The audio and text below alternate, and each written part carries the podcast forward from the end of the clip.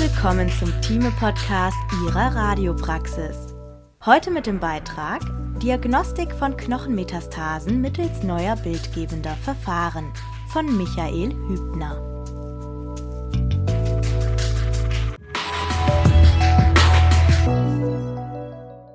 Knochenmetastasen sind die häufigsten Tumormanifestationen des Skelettsystems. In Hinblick auf eine optimale Therapieplanung spielt die frühzeitige Diagnostik eine entscheidende Rolle. In der jüngeren Vergangenheit wurden neue Diagnoseverfahren wie die simultane PET-MRT in die Klinik eingeführt.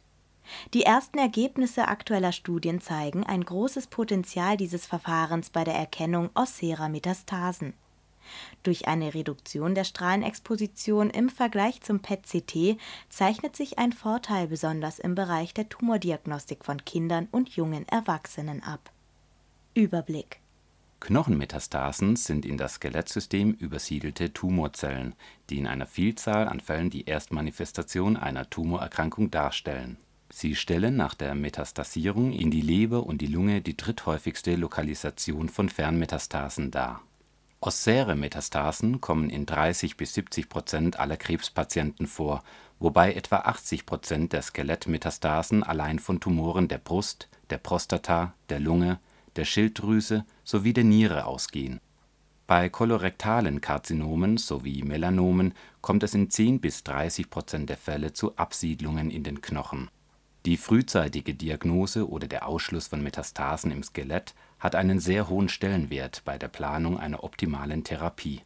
Die genaue Identifikation von Knochenmetastasen kann dazu beitragen, dass auch Komplikationen zum Beispiel Schmerzen, Frakturen, Hyperkalzämie und Knochenmarksuppression rechtzeitig erkannt und behandelt werden können. Eine adäquate Diagnostik kann somit zu einer Verbesserung der Lebensqualität des Patienten beitragen als Methoden zur Diagnostik von Knochenmetastasen dient vor allem die radiologisch-nuklearmedizinische Bildgebung wie Röntgenuntersuchungen, CT, MRT, PET, Einzelphotonen-Emissionscomputertomographie und Szintigraphie. In der jüngeren Vergangenheit kamen Kombinationen dieser Verfahren hinzu. Ziel dieser nuklearmedizinisch-radiologischen Kombinationsverfahren ist es die Sensitivität und Spezifität im Vergleich zu den Einzelmodalitäten weiter zu verbessern. Als ein solches Hybridsystem verbindet die PET-CT die nuklearmedizinische Technik der PET mit der CT. Die PET ermöglicht die Darstellung metabolischer Prozesse. Hierzu kommen radioaktiv markierte Substanzen zum Einsatz, die sich in den zellulären Stoffwechsel eingliedern. Die korrekte anatomische Zuordnung einzelner Befunde war und ist bei der PET hingegen oft schwierig die CT wiederum liefert, basierend auf der unterschiedlichen Dichte der verschiedenen Gewebe, ausgezeichnete strukturelle Informationen über den menschlichen Körper. Durch die Fusion beider Verfahren kann somit ein erkannter Stoffwechselprozess sehr präzise seinem anatomischen Korrelat zugeordnet werden. Die PET-CT hat daher heute einen hohen Stellenwert, insbesondere in der onkologischen Bildgebung Basierend auf der gleichen Vorstellung, die Vorteile verschiedener bildgebender Techniken zu vereinen, ist in den vergangenen Jahren die Idee der Kombination von PET mit der MRT entstanden. Zu Beginn dieser Technik stellte sich die Kombination beider Verfahren in einem Gerät als eine Herausforderung dar Neben verschiedenen Ansätzen der Kombination beider Untersuchungsmodalitäten sind seit einiger Zeit Geräte verfügbar, welche in einem Gerät eine simultane Akquisition von PET und MRT-Daten ermöglichen. Diese Möglichkeiten der Fusion beider Techniken hat in Pilotstudien bereits mögliche Vorteile gerade im onkologischen Bereich gezeigt im Gegensatz zur CT bietet die MRT neben einem hervorragenden Weichgewebekontrast und der guten strukturellen Darstellung aller Gewebe des Körpers auch funktionelle Informationen. So zeigen beispielsweise diffusionsgewichtete Sequenzen Gewebsareale mit eingeschränkter Diffusion. Dies kann heute bei der Lokalisation von Metastasen genutzt werden. Aufgrund dieser Tatsachen wird erwartet dass die PET-MRT eine große Rolle in der onkologischen Diagnostik im Allgemeinen, aber auch im Speziellen bei der Bewertung von Knochenläsionen spielen kann. Da die PET-MRT eine noch sehr junge Technik ist, bedarf es Untersuchungen, die ihre Leistungsfähigkeit im Vergleich zum aktuellen klinischen Standard evaluieren. 80 Prozent aller Skelettmetastasen entstehen im Zuge von Primärtumoren der Brust, der Prostata, der Lunge, der Schilddrüse sowie der Niere Charakteristik von Knochenmetastasen Metastatische Knochenläsionen sind vor allem im zentralen Achsenskelett und den proximalen Extremitäten lokalisiert. Einer Studie von der Gruppe um Krishnamurti nach verteilen sich 10 Prozent aller Knochenmetastasen auf den Schädel, 37 Prozent entfallen auf die Wirbelsäule, 13 Prozent auf das Beckenskelett, 30 Prozent auf das Thoraxskelett und 10 Prozent auf die obere und untere Extremität. Am häufigsten treten Knochenmetastasen im Bereich der Lendenwirbelsäule auf. Eine mögliche Erklärung ist, dass gerade in diesem Bereich viel rotes, blutbildendes Knochenmark mit vielfältiger Verbindung zum arteriellen, aber auch besonders zum venösen Blutsystem vorliegt durch eine intraabdominelle Druckerhöhung kann es auf diesem Weg im Rahmen von Krebserkrankungen der Prostata oder der Brustdrüse zum Beispiel zu einer Blutflussumkehr und somit zu einer venösen Ausbreitung von Metastasen auch in die Wirbelsäule kommen. Seltener sind Metastasen der kleinen Röhrenknochen. Treten sie hier auf, sind sie mit hoher Wahrscheinlichkeit mit der Manifestation eines Nierenzellkarzinoms oder eines Bronchialkarzinoms verbunden man unterscheidet Läsionen, die sich im spongiösen Markraum ausbreiten, von kortikalen Läsionen. Des Weiteren wird unterschieden, ob Läsionen mit einer Erhöhung des Knochenauf oder Abbaus einhergehen. Es treten allerdings auch Mischformen auf. Die Lokalisation und Art der Metastasierung hängt dabei zum Teil mit der Art des Primärtumors zusammen. Osteoblastische Metastasen finden sich zum Beispiel häufig bei Prostata und Brustkrebs, seltener bei Lungenkarzinomen, Magenkarzinomen Pankreaskarzinomen und Zervixkarzinomen und unregelmäßig bei Kolonkarzinomen. Osteolytische Metastasen finden sich bei vielen Tumorarten und häufig bei Bronchialkarzinomen, Schilddrüsenkarzinomen, Harnblasenkarzinomen, Nierenzellkarzinomen, malignen Melanomen. Osteolytische und osteoblastische Mischformen treten vor allem bei Brustkrebs auf Osteolytische Metastasen neigen zu aggressivem Wachstum, während sklerotische Metastasen eher langsamer wachsen und indolenter in Erscheinung treten. Für bestimmte Tumorentitäten gibt es dabei typische Metastasierungsmuster. Zur Diagnostik, Verlaufskontrolle und Einschätzung des Therapieansprechens sind auch Laborparameter wie zum Beispiel die alkalische Phosphatase oder die knochenspezifische alkalische Phosphatase aussagekräftig bei vielen Patienten sind Skelettmetastasen Zufallsbefunde, da sie lange Zeit asymptomatisch sind. Symptome treten dann auf, wenn die Läsionen zu größeren Knochendestruktionen führen. Dies kann zu Frakturen führen. Komplikationen sind dann zum Beispiel die Kompression des Rückenmarks oder von Spinalnerven. Die frühe Detektion von Knochenmetastasen ist daher für eine optimale Behandlung sowie eine bessere Lebensqualität essentiell durch eine intraabdominelle Druckerhöhung kann es zum Beispiel im Rahmen von Krebserkrankungen der Prostata oder der Brustdrüse zu einer Blutflussumkehr und somit zu einer venösen Ausbreitung von Metastasen auch in die Wirbelsäule kommen. Verfahren zur Diagnostik von Knochenmetastasen. Konventionelles Röntgenbild. Osteolytische Metastasen stellen sich durch unscharf begrenzte, unregelmäßige Knochensubstanzdefekte dar die auch zystische Anteile aufweisen und vor allem bei Adenokarzinomen oder Nierenzellkarzinomen schnell expansiv wachsen können. Es kann zu Defekten der Knochenkompakter kommen. Osteoblastische Metastasen hingegen imponieren durch fokale, fleckig aufgelockerte knöcherne Verdichtungen. Dementsprechend können osteoblastisch-osteolytische Metastasen ein Mischbild aus unregelmäßigen Knochensubstanzdefekten neben arealen, fleckiger Verdichtungen bieten die klassische Röntgenaufnahme weist eine geringe Sensitivität auf. Grund dafür ist, dass eine Reduktion von 30 bis 75 Prozent an Knochenmasse notwendig ist, damit Knochenläsionen im nativen Röntgenbild zu erkennen sind. Das Röntgenbild liefert dabei keine Hinweise über die Intaktheit des Knochenmarks.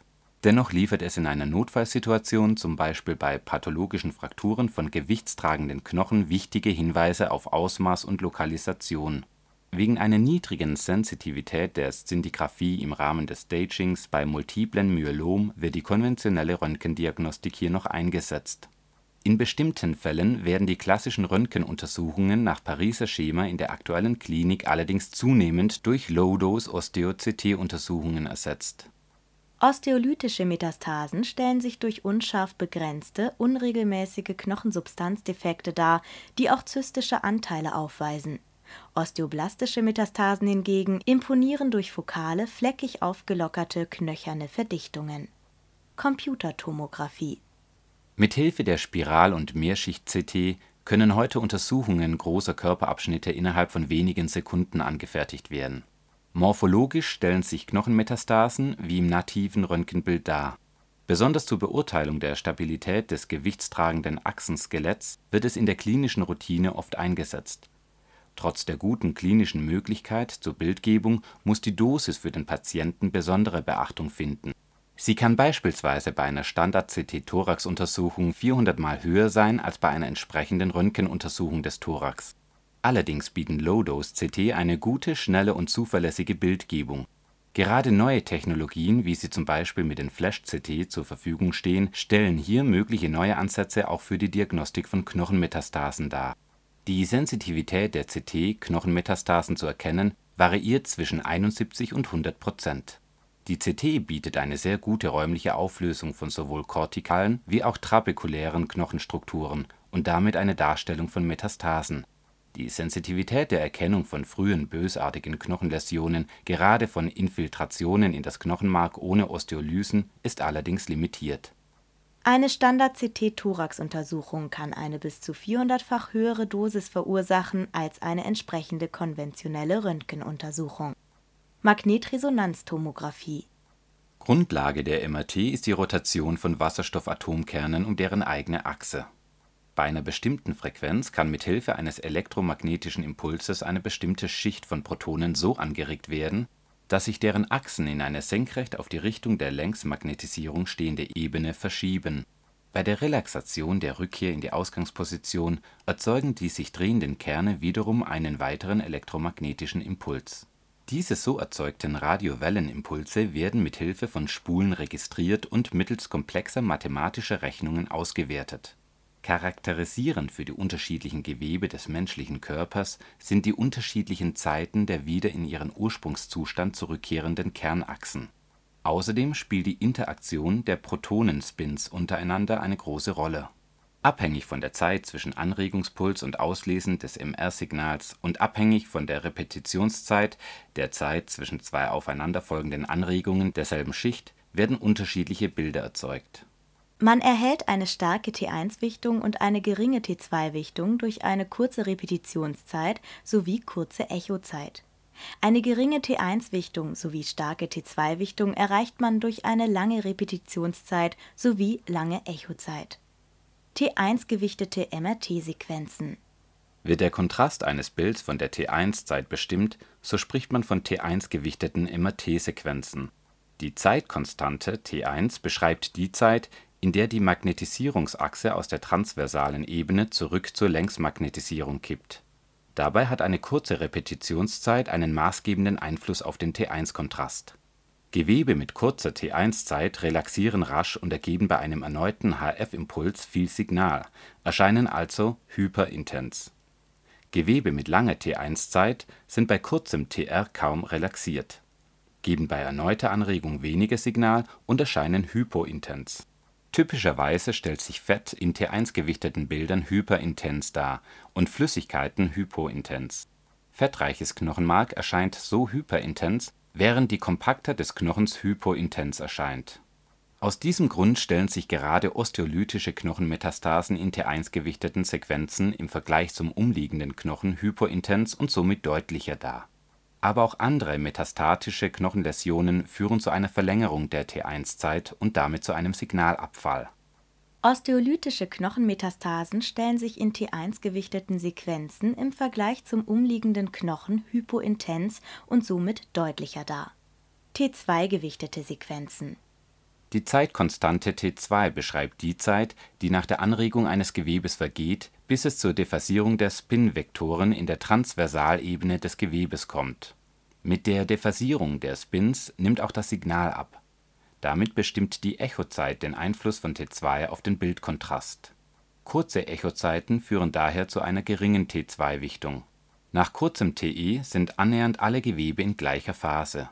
Fett und Wasser haben eine lange T2-Zeit und erscheinen in T2-gewichteten Bildern hyperintens Gewebe wie Muskeln, Bindegewebe oder kortikaler Knochen haben eine kurze T2-Zeit und erscheinen in T2-gewichteten Bildern hypointens. Metastatische Knochenläsionen zeigen sich in T2-gewichteten Bildsequenzen auf unterschiedliche Weise. Entzündliche, zystische oder nekrotische Läsionen zeigen sich in dieser Kontrastierung durch einen erhöhten Wasseranteil hyperintens. Läsionen, die mit einer erhöhten Zelldichte einhergehen, zeigen sich durch eine mittlere Signalintensität. Je höher der osteoblastische Tumoranteil wird, desto mehr Signalabfall findet sich in diesen Sequenzen. Metastatische Knochenläsionen zeigen sich in T2-gewichteten Bildsequenzen auf unterschiedliche Weise. Entzündliche, zystische oder nekrotische Läsionen zeigen sich in dieser Kontrastierung durch einen erhöhten Wasseranteil hyperintens. Läsionen, die mit einer erhöhten Zelldichte einhergehen, zeigen sich durch eine mittlere Signalintensität.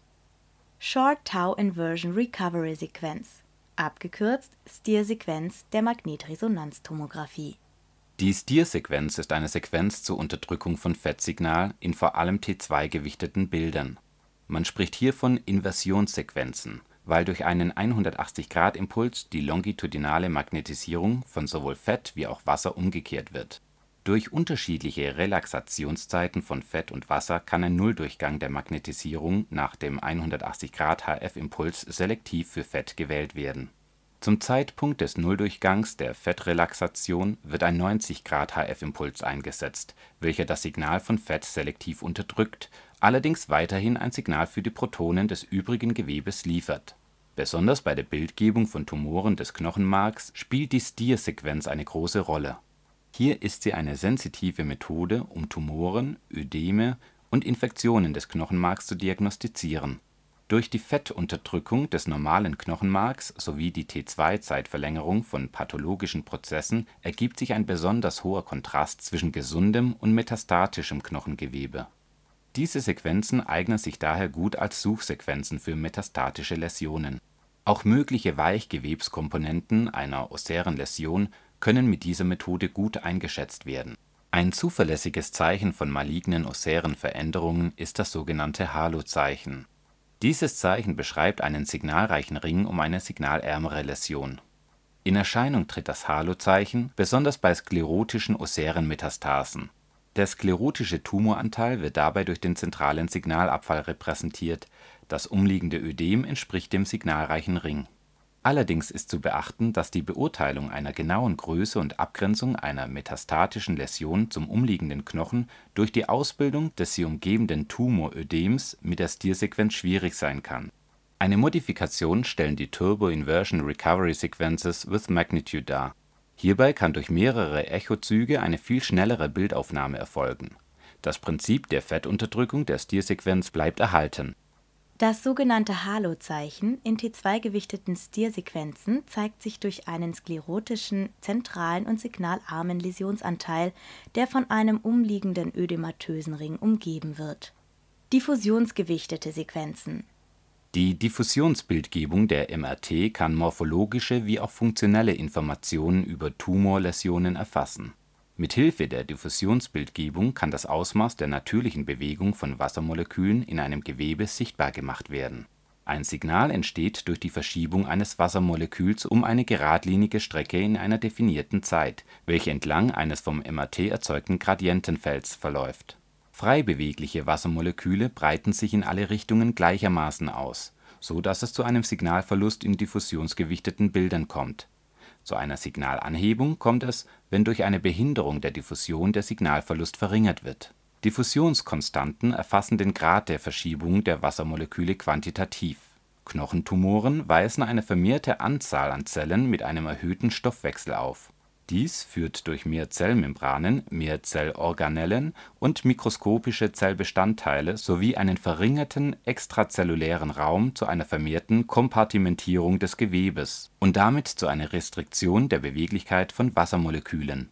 Durch eine Verminderung des diffusionsbedingten Signalverlusts kommt es zu einer Signalanhebung im Bereich von Tumorfoci Allerdings ist das diffusionsgewichtete Signal nicht nur von der Anzahl der Zellen eines Gewebes, sondern auch von dessen Wassergehalt abhängig. Hohe Signale auf diffusionsgewichteten Bildern werden daher auch durch degenerative Gelenkerkrankungen, Frakturen Bestrahlungen oder gutartige Tumoren verursacht. Außerdem kann es zu falsch negativen Resultaten bei sklerotischen oder kalzifizierten Metastasen kommen. Daher ist bei der Auswertung immer auch ein Vergleich mit anderen morphologischen MRT-Daten notwendig. Das diffusionsgewichtete Signal ist nicht nur von der Anzahl der Zellen eines Gewebes, sondern auch vom Wassergehalt eines Gewebes abhängig. Hohe Signale auf diffusionsgewichteten Bildern werden daher auch durch degenerative Gelenkerkrankungen, Frakturen, Bestrahlungen oder gutartige Tumoren verursacht. Kontrastmittel in der Magnetresonanztomographie Kontrastmittel in der MRT können über verschiedene Effekte zu einer spezifischeren Bildgebung beitragen. Sie können die lokale Magnetfeldhomogenität stören, die Anzahl und Dichte der Protonen eines Gewebes verändern und/oder zu einer Verlagerung der Resonanzfrequenzen eines Gewebes führen Klinisch am bedeutendsten ist der Effekt der Verkürzung von T1-Relaxationszeiten von Geweben durch gadoliniumhaltige Komplexe. Knochenmetastasen können eine vermehrte Anreicherung von intravenös applizierten Gadolinium-Kontrastmitteln zeigen. Insgesamt liefert die MRT eine gute anatomische Darstellung von Knochen, im Besonderen des Knochenmarks. Daher ist sie mit einer Sensitivität zwischen 82 und 100 Prozent ebenfalls sehr sensitiv für den Nachweis von Knochenmetastasen es besteht die Möglichkeit, frühe Knochenmarksinfiltration nachzuweisen, bevor eine kortikale Zerstörung des Knochens oder ein reaktiver Prozess des Knochens eingesetzt hat. Da mittels MRT mehr Knochenmetastasen als mit der Skelettszintigraphie erkannt werden können, wurde die Ganzkörper-MRT bereits als diagnostisches Verfahren der Wahl vorgeschlagen. Auch im Vergleich zur PET-CT bietet die MRT eine höhere Sensitivität die Diagnostik von Knochenmetastasen mittels MRT ist abhängig von der altersabhängigen Zusammensetzung des Knochenmarks, der anatomischen Lokalisation, der angewendeten Sequenztechnik und der Art des Primärtumors. Bei der Erkennung von malignen Prozessen des Knochenmarks ist das MRT der CT überlegen Wegen eines sehr guten Weichgewebekontrasts kann im MRT besser als im CT zwischen malignen und benignen Kompressionsfrakturen der Wirbelsäule unterschieden werden. Eine Limitation der MRT ist der Nachweis von kortikalen Knochenprozessen. Da kortikale Knochensubstanz in herkömmlichen MRT-Sequenzen kaum Signale erzeugen, stellt sich diese in T1 und auch T2 gewichteten Sequenzen nur unzureichend dar. Hier ist das MRT weniger sensitiv als das CT Wegen eines sehr guten Weichgewebekontrasts kann im MRT besser als im CT zwischen malignen und benignen Kompressionsfrakturen der Wirbelsäule unterschieden werden. Positronenemissionstomographie Bei der PET handelt es sich um ein nuklearmedizinisches Verfahren, welches sich den radioaktiven Zerfall bestimmter Elemente unter Abgabe von Positronen zunutze macht. Diese Elemente werden künstlich erzeugt das freigesetzte Positron trifft bei diesem Verfahren auf ein Elektron. Beide Teilchen werden dabei vernichtet. Die aus dieser Reaktion entstandene Energie geht auf zwei Photonen mit jeweils 511 kV Energie über. Diese sogenannten Vernichtungsstrahlung kann mittels Detektoren aufgefangen und deren Ursprungsort daraufhin errechnet werden F18-Fluordesoxyglucose ist ein solcher mit dem radioaktiven Fluorisotop F18 markierter Positronenstrahler und zugleich ein Glucose-Analogon. Über Glucosetransporter der Zellwand gelangt es in die Zelle. Diese sind in vielen Tumorzellen überexprimiert, so dass diese Zellen eine Mehranreicherung zeigen. In der Zelle wird es phosphoryliert und bleibt damit in der Zelle gefangen eine vermehrte Aufnahme von F18-Fluordesoxyglucose ist in erster Linie ein Marker für einen erhöhten Zellstoffwechsel. Radioaktiv markierte Metabolite wie das F18-Fluordesoxyglucose werden auch als Tracer-Substanzen bezeichnet. Vorteil der PET ist, dass sie eine Quantifizierung der aufgenommenen Menge des Radiopharmazeutikums in der Läsion ermöglicht als Sensitivität der F18-Fluordesoxyglucose zum Erkennen von Knochenmetastasen werden 62 bis 100 Prozent bei einer Spezifität von 96 bis 100 Prozent angegeben.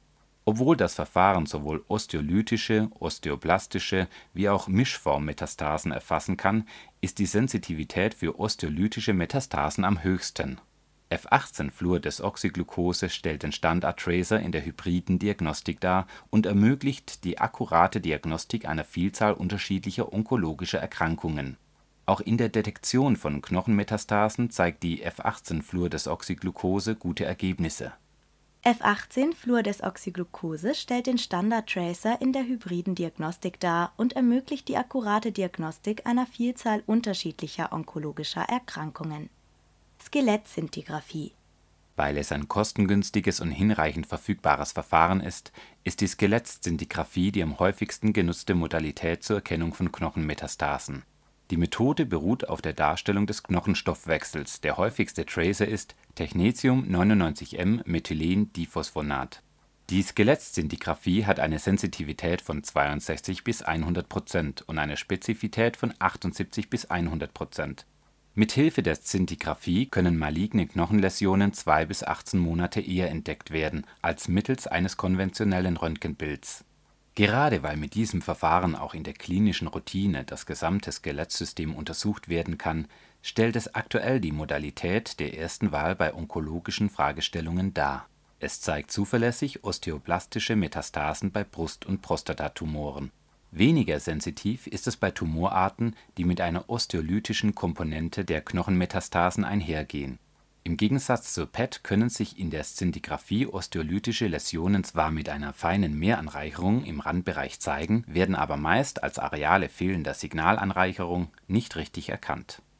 Mithilfe der Szintigraphie können maligne Knochenläsionen zwei bis 18 Monate eher entdeckt werden als mittels eines konventionellen Röntgenbilds. SPECT Die SPECT verbindet die Methode der Szintigraphie und der CT miteinander. Anders als bei der Szintigraphie rotieren hier die Szintillationsdetektoren um den Patienten, um eine dreidimensionale Zuordnung der Läsionen zu ermöglichen. Die radioaktiven Tracer-Substanzen sind dabei die gleichen, die auch bei der Szintigraphie verwendet werden. Die dreidimensional akquirierten Datensätze der SPECT-Szintigraphie-Technik führen im Vergleich zur Skelettszintigraphie zu einer höheren Sensitivität bei der Erkennung von Knochenläsionen es wird berichtet, dass mittels SPECT 20 bis 50 Prozent mehr Läsionen in der Wirbelsäule als mit der Skelettszintigraphie detektiert werden können. Allerdings ist die aus zeitlichen Gründen limitierte Darstellbarkeit nur einzelner Skelettregionen im Kontext der klinischen Routine die Hauptlimitation dieses Verfahrens. Es ist noch nicht möglich, mit dieser Technik das gesamte Skelett zu erfassen mit der Kombination von SPECT und CT steht aber auch hier die Möglichkeit der Korrelation von funktionellen und anatomischen Bildinformationen zur Verfügung. Die dreidimensional akquirierten Datensätze der SPECT-Szintigraphie-Technik führen im Vergleich zur Skelettszintigraphie zu einer höheren Sensitivität bei der Erkennung von Knochenläsionen. PET-CT Bei der Kombination aus CT mit der PET wird zuerst der CT-Scan und sequenziell danach der PET-Scan durchgeführt ein wichtiger Punkt bei der onkologischen Betrachtung einer PET-Untersuchung ist die genaue Quantifizierbarkeit der Anreicherung eines Tracers in einer Läsion. Dies ist zur Einschätzung eines Tumorprogressors oder einer Abnahme der Tumorlast und damit zum Vergleich von Untersuchungen eines Patienten zu verschiedenen Zeitpunkten wichtig Zeigt zum Beispiel eine Folgeuntersuchung nach einer Therapie im Vergleich zur Untersuchung vor der Therapie eine Abnahme der Anreicherung in verschiedenen Läsionen, so kann dies als ein Hinweis auf ein Therapieansprechen gewertet werden. Bei dieser Beurteilung ist der maximale standardisierte Aktivitätswert von Bedeutung. Zur genauen Bestimmung des maximalen standardisierten Aktivitätswerts muss eine Korrektur der schwächungsbedingten Unterschiede der Strahlungsausbeute durchgeführt werden das ist wichtig, da aus einem Strahlungsfokus, der sich nahe der Oberfläche des Körpers befindet, mehr Photonen registriert werden als aus einer Strahlungsquelle im Zentrum des Körpers, obwohl diese die gleiche Intensität aufweisen kann. Dies liegt an der Tatsache, dass die Strahlung aus der Quelle im Zentrum des Körpers durch eine dickere Schicht Materie dringen muss. Dadurch wird sie auch mehr geschwächt als die Strahlung aus der oberflächennahen Quelle um dies auszugleichen, benötigt man eine Schwächungskorrektur, die sich an der unterschiedlichen Dichte des untersuchten Gewebes orientiert. Bei einer isolierten PET-Untersuchung muss zu diesem Zweck durch eine Transmissionsmessung mit einem Radioisotop, zum Beispiel eine Germanium-68-Quelle, eine gleichmäßige Durchstrahlung des untersuchten Körpers vorgenommen werden. Dadurch entsteht ein Schwächungsprofil des zu untersuchenden Körpers, welches als Korrektur für die PET-Messung dienen kann bei der kombinierten PET-CT wird anhand des CT-Scans das Schwächungsprofil des zu untersuchenden Körpers für die nachfolgende PET-Untersuchung bestimmt. Dies ermöglicht einen deutlichen zeitlichen Vorteil gegenüber der Schwächungskorrektur mittels Germanium-68-Quelle. Diese Art des transmissionsbasierten Schwächungsprofils ist in der PET-MRT naturgemäß nicht möglich. Hier haben sich andere Techniken entwickelt. Daher ist der Vergleich der maximalen standardisierten Aktivitätswerte zwischen PET-CT und PET-MRT schwierig und ebenfalls Gegenstand aktueller Forschungsarbeiten die PET-CT als Integration von CT und PET stellt eine effiziente Ganzkörperuntersuchung für eine exakte TNM-Tumorbeurteilung dar und liefert gute Resultate bei der Identifikation von Knochenmetastasen. Für die F18-Fluordesoxyglucose (PET-CT) wird eine Sensitivität von 94% sowie eine Spezifität von 97% in Bezug auf die Detektion von Knochenmetastasen beschrieben die PET-CT als Integration von CT und PET stellt eine effiziente Ganzkörperuntersuchung für eine exakte TNM-Tumorbeurteilung dar und liefert gute Resultate bei der Identifikation von Knochenmetastasen. PET-MRT Vor wenigen Jahren wurde der erste integrierte Ganzkörper-PET-MRT-Scanner eingeführt. Dieser erlaubt eine simultane Akquisition von PET und MRT-Daten eines der Probleme bei der Entwicklung eines integrierten PET-MRT-Systems war, dass herkömmliche Photonenvervielfältigerröhren nicht genutzt werden konnten. Ein äußeres Magnetfeld wie bei einem MRT-System würde Elektronen aus ihren Bahnen ablenken und so zu einem Verlust an Verstärkung führen. Als mögliche Alternative zu Photonenvervielfältigungsröhren werden Avalanche-Photodioden für PET-Systeme eingesetzt diese ermöglichen auch bei höheren Magnetfeldstärken eine zuverlässige PET-Akquisition. Die auf Silizium basierenden Photodioden nutzen den inneren photoelektrischen Effekt und den Lawineneffekt. Eine weitere technische Herausforderung, wie bereits weiter oben erwähnt, stellt die Schwächungskorrektur der PET-Daten dar. Bei der PET-CT kann hierfür das durch die CT aufgenommene Schwächungsprofil des durchstrahlten Gewebes dienen in der PET-MRT wird zu diesem Zweck eine spezielle T1-gewichtete Sequenz zur Gewebsklassifizierung verwendet. Mithilfe dieser Technik wird der Körper in vier Gewebsklassen eingeteilt: Luft Weichteilgewebe Fett und Lungengewebe. Hierdurch kann näherungsweise eine Schwächungskorrektur des gescannten Gewebes erfolgen.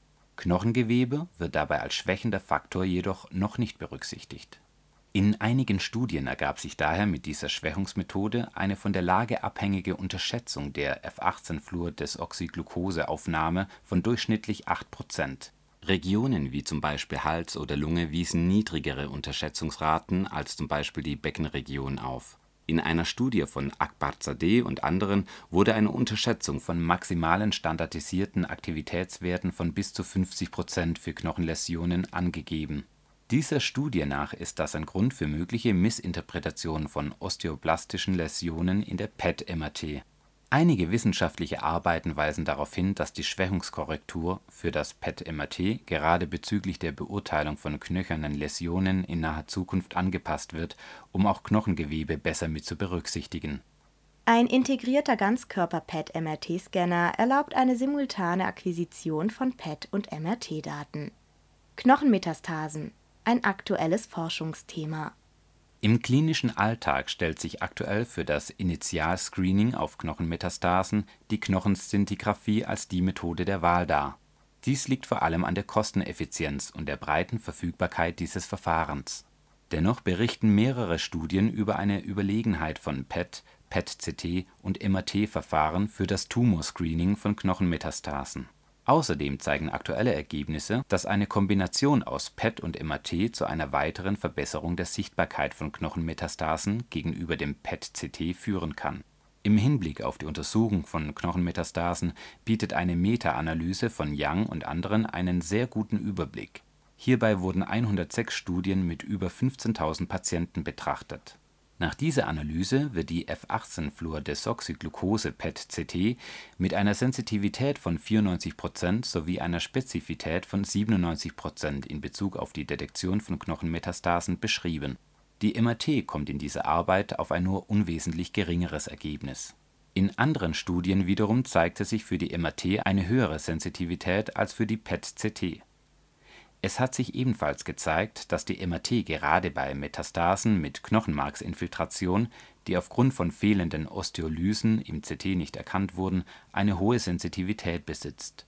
Diese Metastasen konnten mit Hilfe der T2-gewichteten Haste-TIRM oder diffusionsgewichteten Sequenz der MRT gut identifiziert werden Diese Form der Knochenmarksinfiltration kann auch mit Hilfe der PET-Untersuchung nachgewiesen werden. Limitationen bestehen bei Patienten nach Behandlung mit einer Chemotherapie, da hier Läsionen durch eine Knochenmarksaktivierung maskiert sein könnten. Demgegenüber gibt es das Phänomen der osteoplastischen Antwort.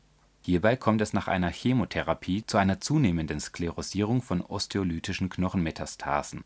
In einer Folgeuntersuchung nach Chemotherapie kann sich dabei eine bessere Sichtbarkeit der Läsionen im Vergleich zur initialen Untersuchung darstellen.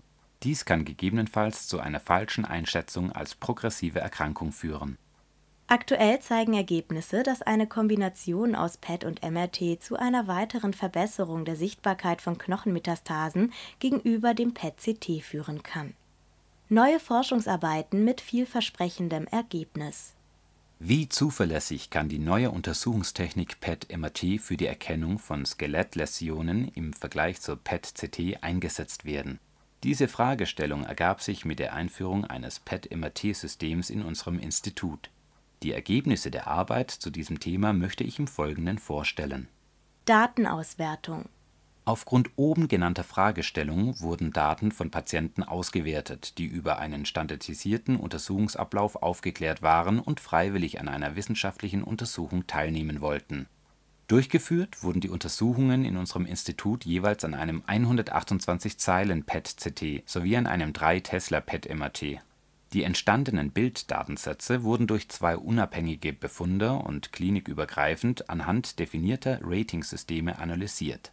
Einzeln aufgefundene Knochenläsionen wurden hinsichtlich ihrer Sichtbarkeit sowie auf die Möglichkeit der korrekten Zuordnung zu einer Dignitätsdiagnose gutartig oder bösartig beurteilt.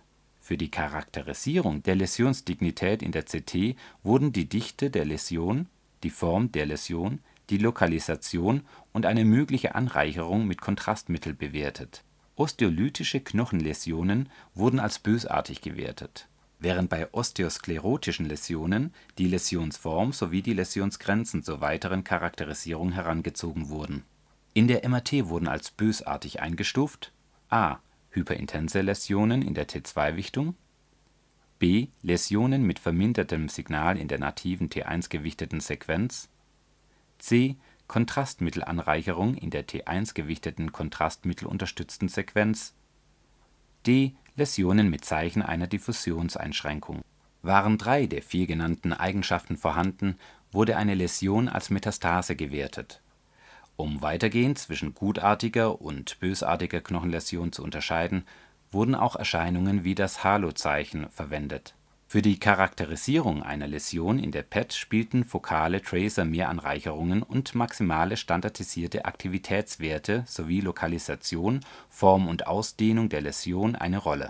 Aus diesen Daten ergab sich die Antwort auf die Frage, ob die jeweilige Modalität eine Metastasierung eines Patienten richtig erkannte oder nicht um diese Wertung als richtig einschätzen zu können, waren auch Vergleiche mit zahlreichen weiteren Untersuchungsparametern und Follow-up-Daten aus Folgeuntersuchungen notwendig.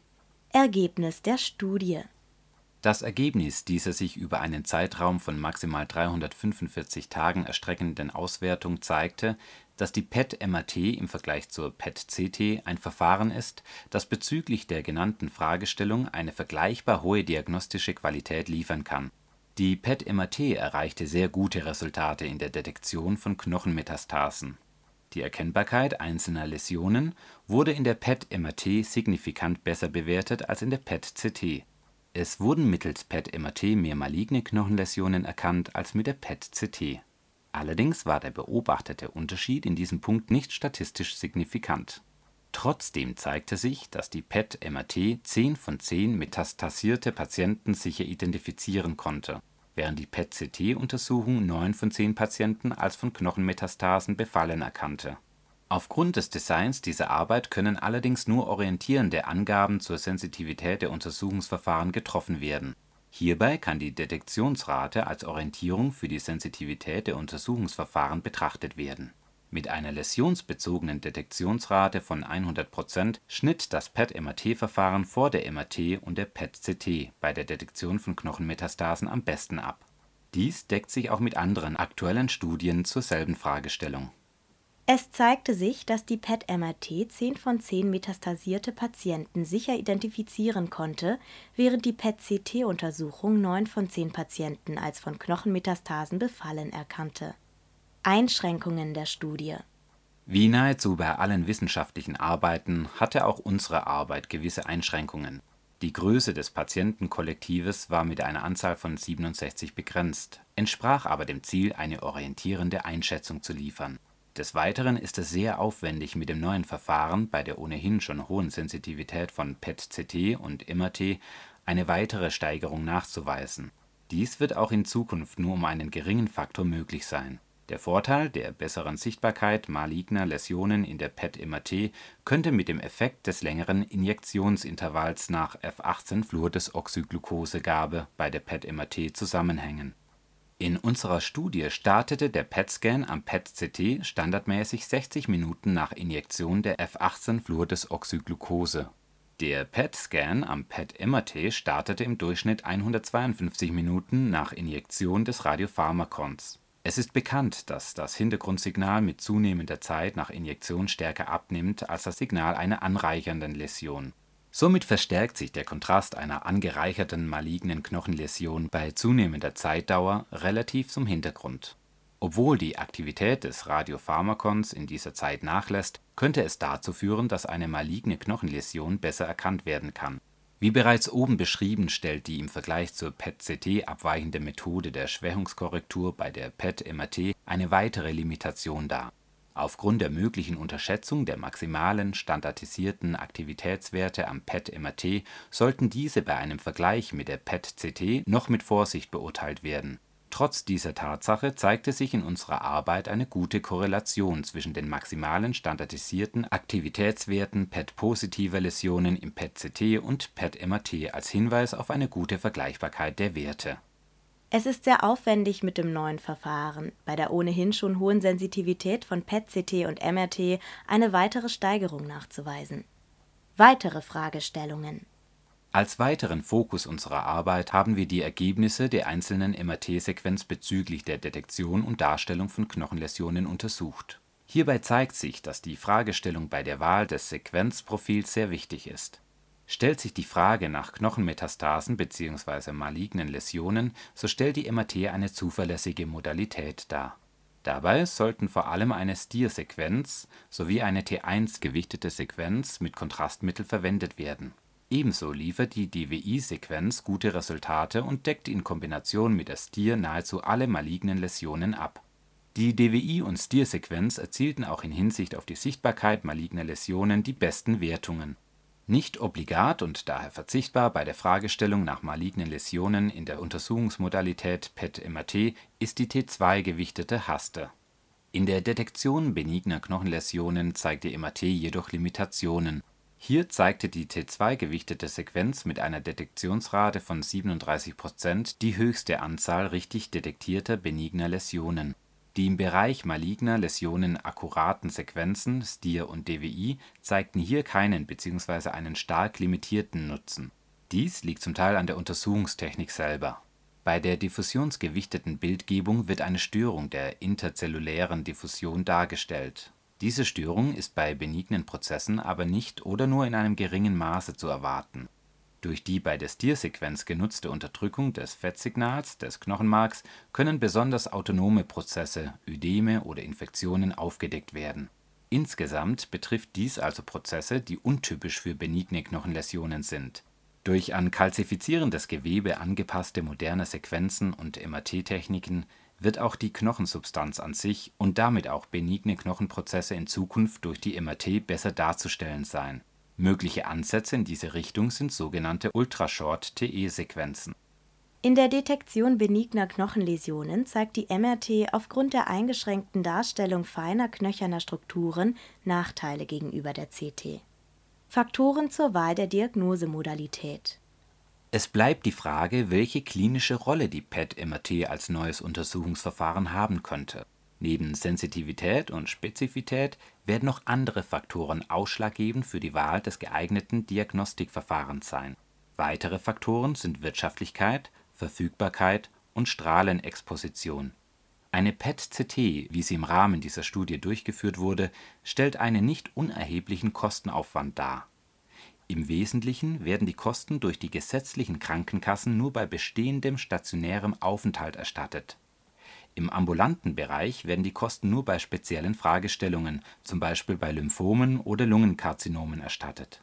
Durch die Neuartigkeit der integrierten PET-MRT-Geräte ergeben sich hohe Anschaffungs und Wartungskosten. Da die klinische Anwendung dieser Geräte zurzeit im Rahmen wissenschaftlicher Untersuchungen evaluiert wird, sind die genauen Kosten schwer zu beziffern.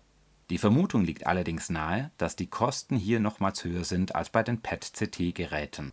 Aufgrund der hohen Kosten sind die PET-MRT-Kombinationsgeräte auch nur an wenigen Zentren in Deutschland im Einsatz. Somit ist auch die Beurteilung der Verfügbarkeit der Untersuchungsverfahren zumindest zurzeit relevant.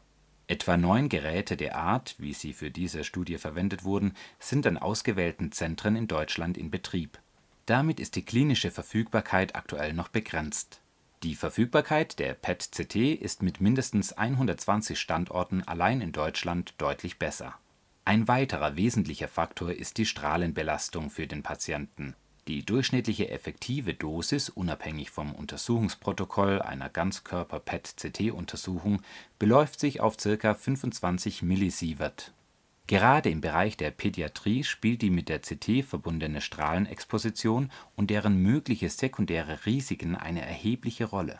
Eine aktuelle Studie berichtet daher von einer Reduktion der Strahlendosis für pädiatrische PET-MRT-Untersuchungen von 80 Prozent auf durchschnittlich 4,6 Millisievert Dennoch wird von einer zuverlässigen und präzisen diagnostischen Performance der Untersuchungen berichtet. Diese Ergebnisse werden durch weitere aktuelle Studien bestätigt.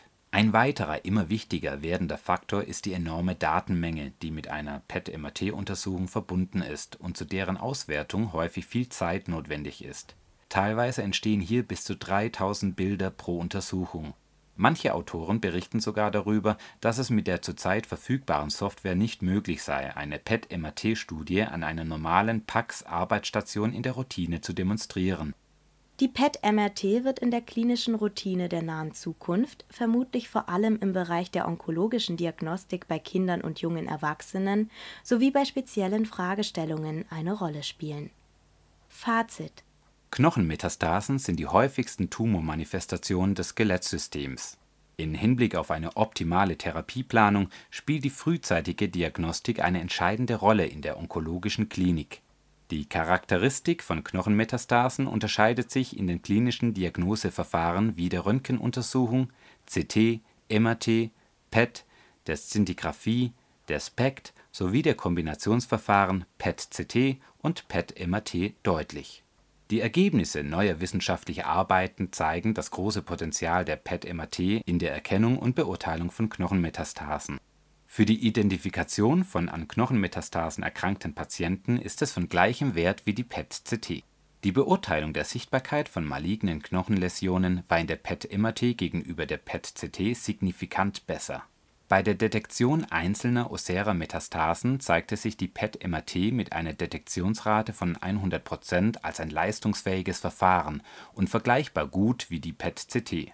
Benigne, kalzifizierte Läsionen hingegen waren besser abgrenzbar in der PET-CT. Die Quantifizierbarkeit der maximalen standardisierten Aktivitätswerte wies eine gute Korrelation mit den Werten der PET-CT auf die Einführung weiterentwickelter Techniken zur Schwächungskorrektur sowie die an Knochengewebe angepassten MRT-Sequenzen sollten in Zukunft eine noch bessere Beurteilung von Knochenmetastasen mit Hilfe der PET-MRT erlauben. Die klinische Anwendung der PET-MRT wird neben dem Faktor der diagnostischen Wertigkeit noch durch weitere Faktoren bestimmt werden. Besonders hervorzuheben ist eine Reduktion der Strahlenexposition im Vergleich zum PET-CT dies könnte der Untersuchungsmodalität besonders im Bereich der Tumordiagnostik von Kindern und jungen Erwachsenen einen großen Vorteil bieten. Kernaussagen Knochenmetastasen sind die häufigsten Tumormanifestationen des Skelettsystems. Für eine optimale Therapieplanung ist die frühzeitige Diagnostik wichtig. Aktuelle Studien zeigen ein großes Potenzial der PET-MRT bei der Erkennung ossärer Metastasen die geringere Strahlenexposition der PET-MRT im Vergleich zum PET-CT ist besonders im Bereich der Tumordiagnostik von Kindern und jungen Erwachsenen vorteilhaft